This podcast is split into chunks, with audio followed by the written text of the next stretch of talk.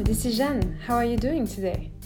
I hope that since the launch of Acne Stories, you have learned about your skin and maybe it has changed your vision of acne by listening to all these episodes.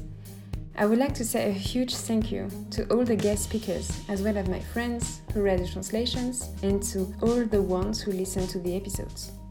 I'm here to introduce you a new range of episodes. It's called Let's Talk Products. The goal is to identify your skin type, to then choose the more suitable skincare routine in order to get the maximum results. The guest speakers will be invited to pay closer attention to what's happening on their face and will introduce products that brought efficient results on their skin.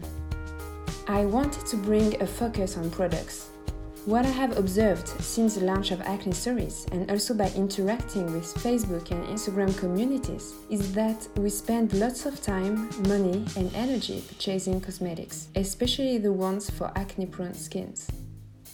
However, most of the time, these products do not match our skin type and do not bring the expected results, or even make it worse. By consequence, we spend lots of time making research, reading reviews, understanding the benefits of each brand before moving to the wants of their products, and try to measure the level of efficiency. And on the top of that, there is a booming number of new brands showing up on the market. So in the end, we found ourselves within a sea of brands and don't even know what to do.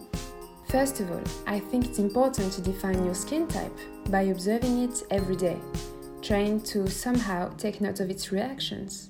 Thanks to this knowledge of your skin, it will enable you to purchasing smarter and to more likely get results. These are the reasons why I introduce you today this new series of episodes with a new approach. Of course, the skin stories will still be there. So feel free to share your thoughts on this concept. I must inform you that all the products mentioned in the episodes will also be shared on the Instagram page of the podcast via stories or posts. Also, I would like to introduce you another style of episode which started some months ago. You might have noticed it. It's called In Conversation with, and these are moments during which I interview experts from different industries.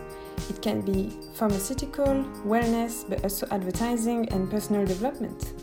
The goal here is to share knowledge and to debate and reflect about various topics relating to beauty, skin, and society in general.